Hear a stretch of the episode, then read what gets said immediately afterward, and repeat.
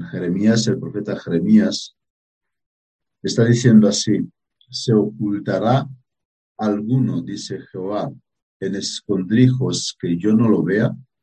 No, yo, no, no lleno yo, dice Jehová, el cielo y la tierra. El matemático y astrónomo francés Pierre Laplace, no sé si he pronunciado bien, que vivió en el siglo XVIII, afirmó, explorado el universo entero. Está diciendo barbaridades, pero bueno, vamos a ver lo que dice. Y no encontré a Dios. Más tarde, el astrónomo soviético Adrián Nikolayev, este es que vivió eh, dos siglos más tarde, en el siglo XX, ese ya te disponía de, nave para, poder volar, no como el de antes. Nos preguntaríamos cómo exploró este, si ni siquiera salió de, la Tierra. Este que voló en, la bordo, al bordo del Vostok 3 dijo algo semejante. No encontró, no encontré a Dios en mi vuelo. Tengo un hermano, una tercera persona. Él no es ni matemático ni, ni astrónomo, ni astrónomo, astrónomo. Él es, eh, él es, pues es en paro porque le gusta vivir más del paro que, que de trabajo. Y, él dice algo, algo parecido. ¿Dónde está Dios? Que no lo veo, que, que, venga aquí, que se presente. Si Él existe, yo quiero verlo, pero como no existe, eh, no lo puedo ver. Esto, estos ejemplos, estos casos, no son otras cosas, sino que un desesperado intento de negar a Dios para que así puedan seguir sus deseos, para que así no den gloria a aquel que los creó, para que así puedan vivir como le dé la gana, para que ellos puedan ser el Dios de, sus vidas. Estos hombres lo que trata de buscar es hacer lo que le da la gana, buscando excusas baratas. Como no hay Dios, ¿por, ¿por qué vamos a rendirle culto? ¿Por qué vamos a obedecer? ¿Por qué nos va a importar su ley o lo que dice el Evangelio? Lo único que os demuestra, y, muchos como ellos, es su inmenso grado de ignorancia y su inmensa falta de conocimiento. Claro está que no pueden ver al Dios que su imagen, en su imaginación crearon. Eh, claro está que el Dios que ellos esperan ver no existe. Si se imaginan un abuelito simpático que regala chuches con pelo blanco largo, con barba larga, claro está que no lo va a encontrar.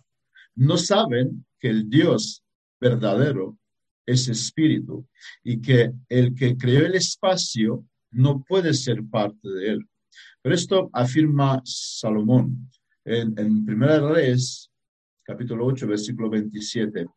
Pero es verdad que Dios morará sobre la tierra. He aquí los cielos, los cielos de los cielos no te pueden contener. Cuanto menos esta casa que yo edificado, decía Salomón, eh, cuando eh, después de haber eh, levantado el, templo que Dios le mandó a, edificarlo. Él, él, en este versículo, Salomón lo que hace es expresa la grandeza de Dios. Él está diciendo algo semejante. El universo no es suficiente para que pueda contener a Dios. Pero hombre necio, y me dirija a los tres ejemplos que he dado antes. ¿Qué es lo que quieres ver? Porque Dios no es uno con, con el que tú te podrías sentar una tarde a tomar un café. Aunque Dios tomó forma de hombre se encarnó, como sabemos, en la persona de Jesucristo, y Jesús es Dios. Pero mientras Jesús estaba en la tierra, el Padre estaba sentado sobre el trono en el cielo. Y, cuando Cristo, eh, eh, Dios encarnado, murió a la cruz, Dios el Padre, Espíritu Santo, eh, Dios el Padre estaba en el trono y el Espíritu lo resucitó cuando estaba en la tumba. Entonces, ¿a, quién quieres ver? Las palabras de nuestro texto, que fueron dichas por el profeta Jeremías, como decía, fueron, fueron dichas en un contexto que merece ser observado. eh, en los días del profeta Jeremías, eh, había muchas profetas, muchos profetas falsos y ellos hablaban como si Dios no conociese el pecado de la nación, eh, como que Dios no sabía, ellos tenían la impresión de que Dios no sabe en realidad lo que Dios hace a escondidas. y, y en este contexto, en este contexto es cuando Dios, a través del profeta, les hace esta afirmación, donde se nos habla de su atributo, de que Él es en todo presente, como que Dios le está diciendo, no tratéis de engañarme, israelitas, no hace falta que me digáis lo que hacéis y lo que no hacéis. Yo conozco todo porque yo estaba presente en vuestras acciones. Cuando habías pecado, yo estaba ahí presente, yo estaba ahí y yo soy testigo oculto porque uno de mis atributos es la omnipresencia. Así que hoy, como adelantaba Sorin, en nuestro estudio sobre los atributos de Dios, nos vamos a detener para observar este atributo que Dios tiene de la omnipresencia. Dios es omnipresente. Dios existe. ¿Y dónde está Él? La respuesta es en toda parte. Él está en todos los lugares, en el mismo tiempo, como nuestro versículo afirma, Él llena el cielo y la tierra y el cielo de los cielos más allá de lo que podemos ver. Dios está llenando todo este espacio. Y antes de seguir, voy a hacer una aclaración. Esto, lo que estoy haciendo ahora, lo copié del hermano Sugel. Él también algunas veces hace tal declaraciones. Y es que para preparar este mensaje he seguido muy de cerca un libro escrito por Daniel Chamberlain, donde él trata de los atributos de Dios. Y este me fue de gran ayuda para preparar este mensaje y de, una, de, un gran ayuda. Así que eh, veamos, veamos hoy eh, tres, tres aspectos. En primer lugar, vamos a ver y voy a hablar eh, voy, a, detenerme para hablar a qué nos referimos cuando decimos que Dios es omnipresente. ¿De qué hablamos cuando afirmamos Dios es omnipresente? En primer lugar, cuando decimos que Dios es omnipresente, queremos decir que Dios no está sujeto ni al espacio, no está sujeto eh, al espacio como nosotros. Eh, ahora mismo nosotros, todos nosotros, eh, creo que estamos en nuestras casas y esto implica que no estamos en ningún otro lugar más. Yo estoy ahora mismo en mi casa, en el salón de mi casa, y, ya no estoy en mi trabajo, no estoy en la calle, no estoy en la tienda porque estoy en mi casa. Y en diversas ocasiones la Biblia afirma que Dios está con, está eh, con alguna persona. Pero cuando la Biblia afirma que Dios está con, o en tal lugar, esto no quiere decir que en este momento Él dejó de estar en los demás lugares, así como no, como que no hay lugar alguno donde Él no está y tampoco existe lugar alguno que le pueda contener. Hay personas en la cárcel, ellas están ahí contra su voluntad. La cárcel les restringe y le restringe mucho.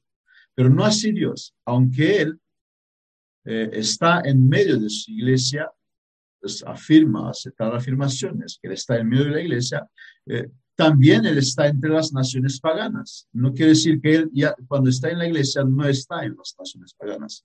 Eh, o está con nosotros aquí, donde dos o tres reunidos, él estará con nosotros, pero también en el mismo tiempo él está con los idólatras asiáticos o los idólatras africanos. Él está en África también está en Indonesia y, también, eh, también en Ucrania.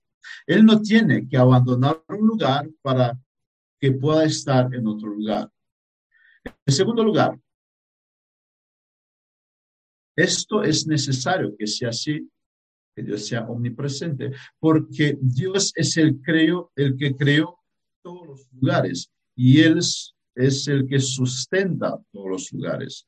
Si Él retiraría su presencia de cualquier lugar, Él retiraría su sustento y, nada podría existir sin que Dios se involucra, que, sin que Dios eh, haga que persevere.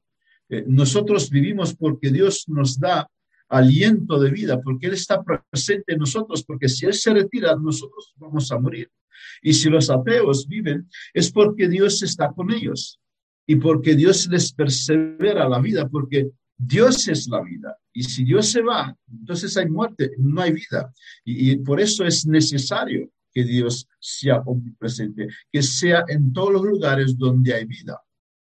Ahora, hay que hacer una, una, aclaración. Aunque Dios está con nosotros, con todos nosotros, Él está de una manera específica con los suyos y Él se agrada a estar con la iglesia reunida pero no lo mismo con los que se reúnen para hacer algunas fechorías. Y en ese sentido es cuando la Biblia hace algunas afirmaciones de como que Dios está con alguien, pero que Dios no está con otro. O cuando Dios abandonó a, Saúl, por ejemplo, él, no aprueba, no quiere decir que Dios ya no estaba presente ahí, sino que él ya no aprueba las acciones de uno o de otro. Y esto significa que eh, que Dios eh, dejó de aprobar lo que ellos estaban haciendo. Dios desaprueba sus acciones. una vez me contacté, me contactó una, una prima mía y, tenía una duda y la vez también tenía una indignación y, y me preguntó sobre un asunto. Resulta que ella vive en Alemania. Resulta que mm, tuvieron en su iglesia una visita y el predicador que, vino de visita, hizo una afirmación. Eh, y la afirmación era de que Dios está presente incluso en el infierno. Y ella estaba indignada y ella no estaba de acuerdo y, me llamó a preguntarme a mí, yo, yo, ¿qué opina sobre este asunto? ¿Qué opina con esta afirmación que este predicador hizo, que Dios está en el, también incluso en el infierno? Eh, y yo le dije que, que estoy de acuerdo con, con, lo que el predicador eh, ha dicho, Dios está también presente en el infierno. No sé ahora que se han entendido la idea, pero Dios está presente también en el infierno. Y aunque suena chocante, Dios está presente también en este lugar. Los hombres tienen un concepto equivocado del infierno. Dice que ahí eh, pues eh, estarán los que atormentan a los hombres, que son los demonios, pero eso no es verdad. El que atormentarán en el infierno a demonios y a hombres a la vez, es la ira de Dios. Es el castigo a los eh, eh, el castigo que Dios da a todos ellos por no haber recibido el evangelio. Demonios, demonios y hombres serán atormentados por la ira de Dios en el infierno. En tercer lugar, dado que Dios ha dado su creación, un lugar debe ser porque Él está en toda parte. Él no podría dar, Dios no podría dar algo que Él no tiene. Los incrédulos preguntan, ¿dónde está Dios? Quiero verle.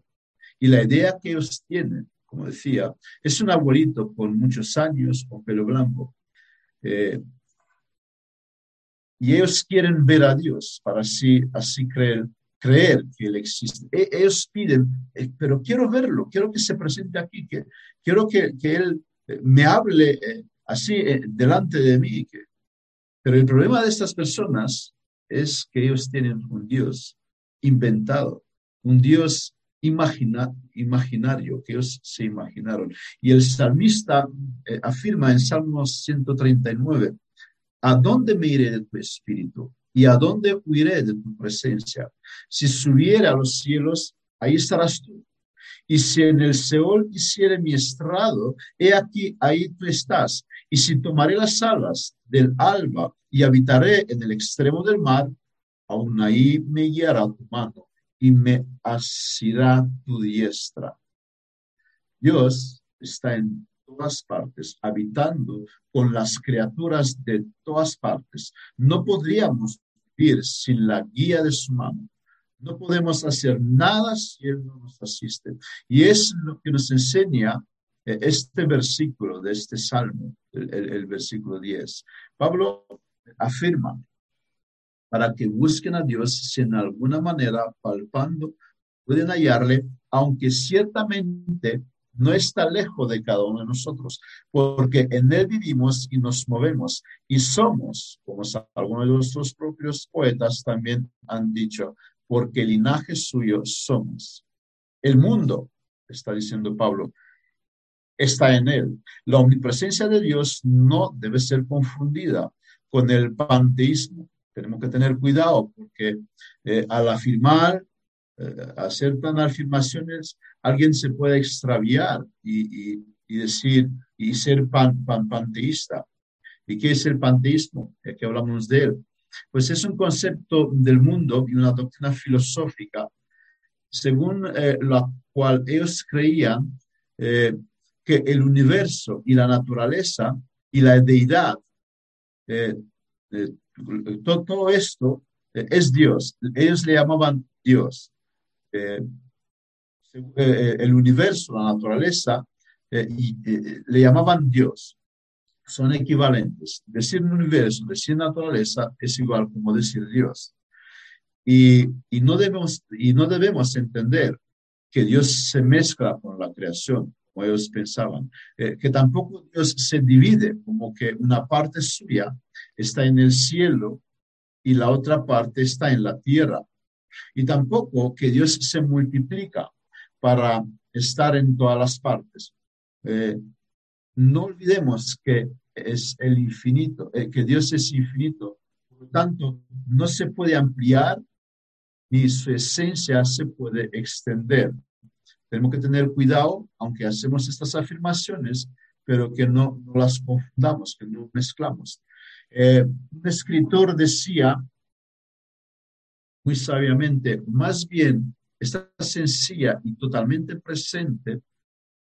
Él está sencilla y totalmente presente, el Dios, y en la misma proporción en un lugar que en otro. Y en cuarto lugar, cuando afirmamos que Dios es omnipresente, nos referimos que Él está presente más allá del mundo. Él no es limitado por el universo. Salomón dijo, he aquí que los cielos, los cielos de los cielos no te pueden contener. La expresión los cielos de los cielos hace referencia a lo que es a las afueras del universo. Él, él no puede ser contenido por la creación ni por nada fuera de la creación. Y hermanos, cuando meditamos en los atributos de Dios, en este caso que tenemos presente, la omnipotencia, y cuando seguimos el hilo de todo lo que implica eh, estas doctrinas, estas enseñanzas bíblicas, llegaremos en un punto donde como que ya no podemos seguir porque somos limitados. Nuestra mente eh, no puede eh, abarcar todo lo que implica la omnipresencia de Dios, la omnipresencia de Dios. Es un punto cuando nuestra mente que es muy limitada, ya no puede seguir entendiendo más, ya no puede hablar más porque, porque ya no, no, no, no vamos a entender, somos muy limitados. Antes de la creación, Dios estaba presente, con lo cual su presencia está fuera de lo creado. ¿Cómo es esto? ¿Cómo puedo explicar esto? No puedo. Es que es, que es demasiado para, para, nuestras mentes humanas. Somos muy limitados.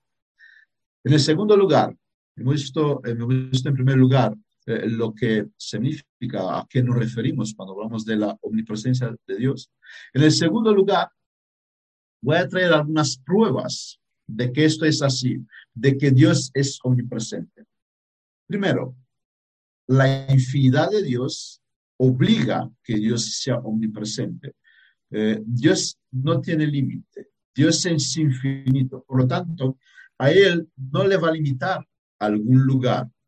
El salmista afirma, el Salmo 145, versículo 3, grande es Jehová y digno de suprema alabanza, y su grandeza es inescrutable.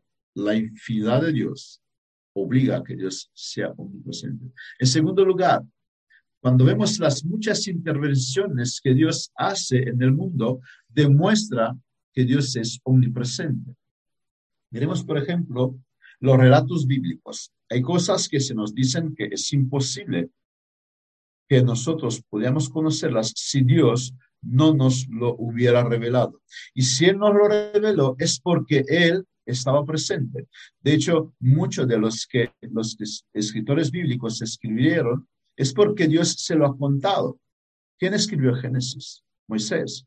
¿Y cómo pudo él escribir, hechos históricos con tantos y con tantos detalles sin ser presente? O, con el diluvio. Dios vio la maldad de todos los hombres, pero al observar también eh, eh, el mundo, él, observó solo que existía solo un hombre temeroso de él, solo, solo uno, solo no es su familia. Eh, seguramente si hubiera existido otros también se hubiera salvado, pero como Dios estaba presente en todo, él pudo ver que solo Noé estaba un hombre fiel, su familia, y, fueron los que se salvaron, porque Dios estaba presente en todos los lugares para ver todo, porque Dios no hace injusticia. Eh, y, todos los detalles que Moisés nos relata, que él vivió mucho tiempo de, de, que ocurrieran, es porque Dios eh, se, se, le ha revelado a Moisés, porque Dios estaba presente. Vemos como Dios conoce lo que hacen los pueblos, eh, estamos eh, con los estudios de los profetas menores y Dios conoce la maldad que hay entre los pueblos, como Él manda los juicios en un tiempo que no había presa ni internet. Él mira lo que hace Faraón, él mira lo que hacen los israelitas, los cananitas. En el mismo tiempo, Dios puede ver todas, sus, todas las acciones de todos ellos. En tercer lugar, la perfección de Dios demuestra que Dios es omnipresente, porque Dios es perfecto, lo cual Él debe poseer todos los buenos atributos y ninguno de los malos. Y esto porque Dios es perfecto. Nosotros nos ubicamos en un lugar. Dios nos colocó en un lugar. Y dice el salmista, el que hizo el oído no oirá, el que formó el ojo no verá, oídas y vistas con eh, el tiempo, claro, disminuirán e incluso desaparecerán. Pero Dios las creó y Dios nos lo dio. Y, dice el salmista, Dios que creó el ojo, puede que él no vea, pero esto tiene una aplicación, he traído esto para aplicarlo en nuestro contexto y poniéndolo en, el contexto nuestro, podríamos decir, el que nos ubicó en un lugar, el que nos dio un lugar para habitar, para vivir, no estará presente en todos los lugares. El que creyó, el que hizo para que, para que nosotros podamos habitar en un lugar determinado, no estará él en todos los demás lugares. Eh, dice Daniel Chamberlain. Del mismo modo en que aquello que posee vida es más perfecto del que lo que no tiene, lo que está presente en todo, todo lugar es más perfecto que lo que se limita a un sitio. En cuarto lugar, la inmutabilidad de Dios. La inmutabilidad de Dios obliga a que Dios sea omnipresente. Hemos hablado eh, en, el pasado de lo que significa que Dios es inmutable. Él no puede cambiar. Y si Él se movería de un lugar para otro, si Dios no sería omnipresente, entonces tampoco sería inmutable, porque Él cambiaría de lugar. Y eso no puede ser. Y si Él se mueve de un lugar para otro, dejaría de ser inmutable. Con lo cual, vemos como los atributos de Dios van todos en cadena son como los eslabones de una cadena. Si uno se rompe, se rompe toda la cadena. Con lo cual, Dios es inmutable y Dios es omnipresente porque, porque implica esto. Y el quinto lugar y el último, los atributos de Dios son como una cadena, como decía antes. Si un eslabón se rompe, se rompe la cadena. En quinto lugar, la omnipotencia de Dios demuestra su omnipresencia. Dejaría de ser omnipotente si Él no es omnipresente. Y el tercer lugar y el último lugar de, nuestra tarde, eh, voy, a, voy a dedicar eh, un poco de tiempo a, para responder, como lo hice también en, varias eh, ocasiones, a las objeciones que se puede levantar contra esta doctrina, porque como en todas las doctrinas bíblicas hay objeciones que la gente lo levanta. La gente pregunta, pero ¿cómo puede ser esto si mira lo que dice el versículo o si mira lo que pasa? Así que, para citar, para, en primer lugar, para citar un solo versículo, porque hay muchos versículos que van en, la misma línea. El Salmo 22, eh, versículo 3, dice, el salmista, pero tú eres santo, tú que habitas entre las alabanzas de Israel. ¿Ves? Aquí dice el texto que, que Dios habita entre las alabanzas de Israel, por lo cual la, casa de Dios serán las alabanzas. Él, está ahí, él, habita ahí. Podría alguien eh, argumentar contra la omnipresencia de Dios. Y, y, no solo este versículo, la escritura afirma en, otros, en otras partes que Dios habita en el cielo, que Él habita en el templo. Vemos en Apocalipsis donde nos describe que Dios está sobre su trono, trono entre las alabanzas, nos dice nuestro versículo. Eh, ¿No se ve esta doctrina debilitada con, con estos versículos? Lo que estos pasajes no dice es que Dios habita solamente en estos lugares. El cielo es la corte de su presencia, pero no la prisión de su esencia, dice Chamberlain. Dios mora en el cielo, expresando su gloria. Su presencia en el infierno expresa su justicia. Su presencia en la tierra muestra su sabiduría, su poder y paciencia. Ahora mismo, observando la historia, no podemos llegar a otra conclusión, sino que el mundo se beneficia en gran manera de la misericordia y la paciencia de Dios. Recordar el sermón eh, que Sorín nos, nos, presentaba a Dios mandando sus juicios cuando la situación llegaba, a un punto. Recordar el canastillo de frutas de verano de la profecía de Amós. Dios está sobre las naciones presentes aunque la escritura hace afirmaciones, pero no quiere decir que Dios, eh, a Dios le excluye su presencia de los demás lugares. Si solamente estas afirmaciones es para poner en evidencia su justicia, su bondad, su misericordia, eh, y donde Él se deleita en la alabanza de Israel, pero no que solo Dios está ahí y dejó de estar en los demás lugares. En segundo lugar, ¿qué decimos de esta doctrina cuando la Biblia afirma que Dios viene a nosotros o que Dios se marcha de nosotros? Estas declaraciones no hacen referencia a su presencia esencial, sino a algunas manifestaciones especial de sí mismo. Dios puede acercarse de alguien con la gracia salvífica o con la presencia consoladora, pero puede alejarse de alguien retirando su misericordia. Él puede abandonar a alguien para que nunca más encuentre la salvación. Y existen tal persona, existieron tal persona. Dios estaba presente en todo lo que hacía Saúl, pero por otro lado, él se alejó de él para siempre.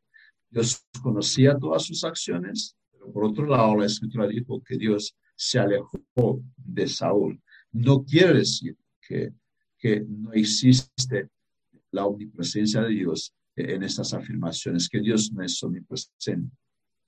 Tercero, no pone a Dios en una situación de desacrédito por el hecho de que Dios está presente con las formas más bajas de la creación, porque si Dios es omnipresente, Él estará presente en las formas más bajas de la, creación. Esto contestamos, si crearlos, Dios los creó, no fue algo inferior a su dignidad, tampoco será en llenarlas. Y si esto no fuera así, no lo hubiera creado. La escritura afirma que todo lo que él creó fue bueno en gran manera. Todo lo que Dios creó fue bueno en gran manera. Pero además es, las, es la caída nuestra. Eh, es nuestra caída la causa que consideran cosas pequeñas y despreciables. Dios no lo ve así. Cristo trató con enfermos y pobres despreciados por la sociedad que los por la calle. La Biblia no nos dice si alguna vez Cristo visitó el, el palacio de Herodes, pero sí que a tantos necesitados, Él estaba presente entre ellos, porque a Dios, eh, delante de Él, no existen formas bajas eh, como nosotros las consideramos. Nosotros desconsideramos, y está mal hecho, eh, algunos que están, están pobres, y, y claro, de otra manera miramos a los ricos, pero Dios, delante de Dios, todos son iguales. Cuando morirán, todos irán a un sepulcro y se pudrirán. En la muerte no, no hay ricos ni hay pobres. Delante de Dios todos son, son iguales. Y si Dios, en, el cuarto lugar, si Dios eh, llena todo, no es todo Dios. No, no porque la omnipresencia, omnipresencia de Dios no consiste en que Dios está en todas partes mediante alguna composición. Es como el sol, que está presente sobre la faz de la tierra y sobre todo que hay en su camino, pero no se mezcla con ello. Dios toca todo, pero no se mezcla con todo. Él está en toda parte, pero distinto de todo. Incluso cuando Dios tomó forma de hombre, el acontecimiento más grande que vivió la humanidad. Él no se mezcló con la humanidad. Cristo era hombre y Dios en el mismo tiempo. No era una mezcla de Dios y hombre. Y a Nicodemo le dijo, cuando habló con él en la tierra, nadie subió al cielo sino el que descendió del cielo, el Hijo del Hombre que está en el cielo. Y, aquí es, es, la palabra que, quiero traer eh, para subrayar el Hijo del Hombre que está en el cielo. O sea, Jesús habla de él y dice, él está en el cielo. Jesús habla con Nicodemo y a la vez está afirmando, está en el cielo. ¿Eso cómo se explica? Bueno, porque Cristo, hombre, está delante de Nicodemo, pero Cristo, Dios, está en el cielo. Le habla a tiempo presente. Cristo en la naturaleza humana estaba en la tierra limitado, eh, tenía hambre, sed, cansancio, cualquiera de nosotros, también tentados, tentado por Satanás. Pero en el mismo tiempo la naturaleza divina dice, eh, eh, estaba presente en el cielo. O sea, Dios no se mezcló con los hombres, sino Él era Dios 100% era hombre 100%. En el, en el quinto lugar, no se contamina Dios al estar presente entre pecado y pecadores, pues eh, sencillamente el mismo ejemplo con el sol nos dará la respuesta correcta. Se contamina el sol por resplandecer sobre un vertedero o sobre algún cadáver en descomposición. No le afecta al sol que el sol resplandece sobre él. Y en conclusión, no hay nada tan presente como Dios y nada tan escondido como, como Dios. Dios está presente en todos los lados que hasta los paganos observan esto, eh, pero, pero tan escondido que los ateos, a pesar de tener mucha información, dicen que Él no existe. Y cuán me, acerco también, voy a decir la misma palabra de Pablo, cuán profundo son los caminos de Dios. Él nos conoce en totalidad, a nosotros, pero nosotros de Él hacemos lo que solamente Él nos reveló. Y, y de lo que Él nos reveló tampoco nos queda mucho para aprender, mucho para aprender. Ninguna mente puede comprenderle plenamente a Dios. Y ese atributo es pasado, es pasado por alto incluso entre los creyentes. ¿Cuántas cosas no haríamos si tendríamos a Cristo frente nuestro cuando los hacemos? En la práctica, todos nosotros muchas veces demostramos que no creemos que Dios es omnipresente, porque actuamos como que Él no nos ve. Que claro, si Él hubiera estado delante de nosotros, no haríamos, dejaríamos de hacer muchas cosas y también haríamos muchas más cosas que ahora no las hacemos. Nada más pecar Adán se escondió olvidando este atributo que Dios es omnipresente. ¿Y cuántas cosas cambiaría en nuestras vidas si teníamos presente este atributo?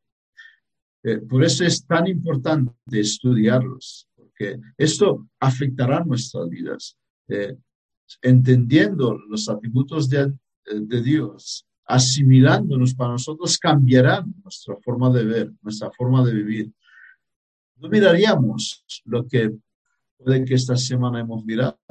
No diríamos las palabras que hemos dicho, no tendríamos la actitud que eh, puede que eh, hemos tenido esta semana. Al pensar en este atributo, debe corregir nuestras conductas. Dios está aquí, Él me ve. Me avergüenzo cuando pienso, pienso en esta gran verdad, la omnipresencia de Dios. Por otro lado, esto nos debe infundir consuelo. Dios ve mi trabajo. Eh, dice el profeta en Segunda de Crónicas 15:7, pero esforzaos vosotros y no desfallezcan vuestras manos, pues hay recompensa para vuestra obra. Dios ve mi lucha con el pecado. Dios ve el esfuerzo de vivir en santidad. Él ve el esfuerzo de hacer los deberes. Él ve los momentos que somos sometidos a la tentación y, como que luchamos, como resistimos. Eh, los momentos de aflicción y Él no nos abandona porque así ha prometido y Él estará con nosotros. ¿Cuántas cosas nos sobrevinieron y dónde estamos ahora? En el camino, porque Él vio y Él ha intervenido en nuestras defensas. ¿Por qué no hemos apostado de la fe? Porque Dios ha visto nuestro caminar y Él nos ha protegido como eh, el pastor eh, protege a sus ovejas. Si somos ovejas de redil, es porque el buen pastor nos ha cuidado siempre.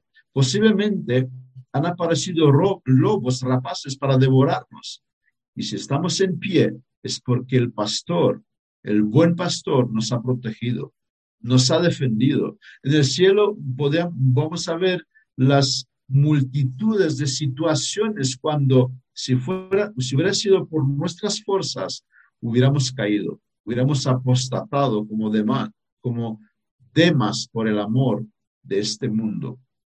Pero si eres incrédulo, debes tener mucho miedo.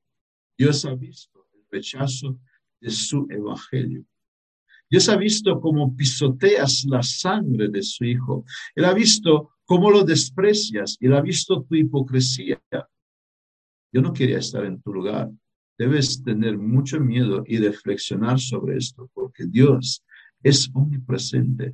Él ve el descuido con el que andas en tu día tras día. Él ve tu rutina religiosa, pero una mera religiosidad sin corazón, sin amor a Dios. Dios ve todo esto. Y si todavía has conocido la gracia salvadora en tu corazón, pero buscas a Dios, yo quiero decirte que tengas ánimo. Él ve tu deseo de ser santo y no puedes. Él ve tu clamor. Sigue como aquel ciego que no recibió la atención del Salvador a la primera, sino que después de haber insistido, insista, sé inoportuno. Dios está presente y Él lo ve todo y Él ha prometido que el que busca encontrará.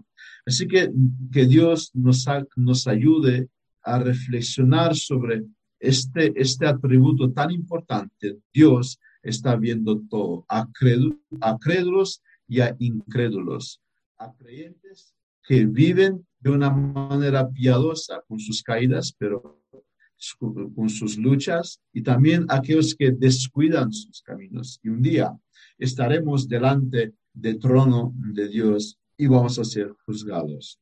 Vamos a terminar con oración. Madre Padre, te damos gracias porque tú eres nuestro Dios, nuestro Padre, y qué gozo saber que tú estás con nosotros. Qué maravilloso saber que tú no nos has dejado solo. Que cada segundo de nuestra vida vivimos porque quieres, porque tú infundes aliento en nuestras vidas, que vivimos para porque tú nos has permitido y tú estás presente en nuestras vidas. Ayúdanos a tener más presente este atributo en nuestras vidas, en nuestras acciones. Y cuando pecamos, que nos podemos dar cuenta que tú estás observando, que tú estás presente y que no nos podemos esconder delante de tus ojos, así como los israelitas del tiempo de Jeremías querían esconderse de ti, que entendamos que es imposible, que eso no se puede hacer y para que tengamos temor y temblor delante de tus ojos. Gracias te damos porque una vez más, tú nos has permitido estar delante de esta palabra y que tú nos has dejado reflejado en tu palabra cómo eres, lo que haces, cómo actúas. Gracias, Padre, en el nombre de Jesús. Amén.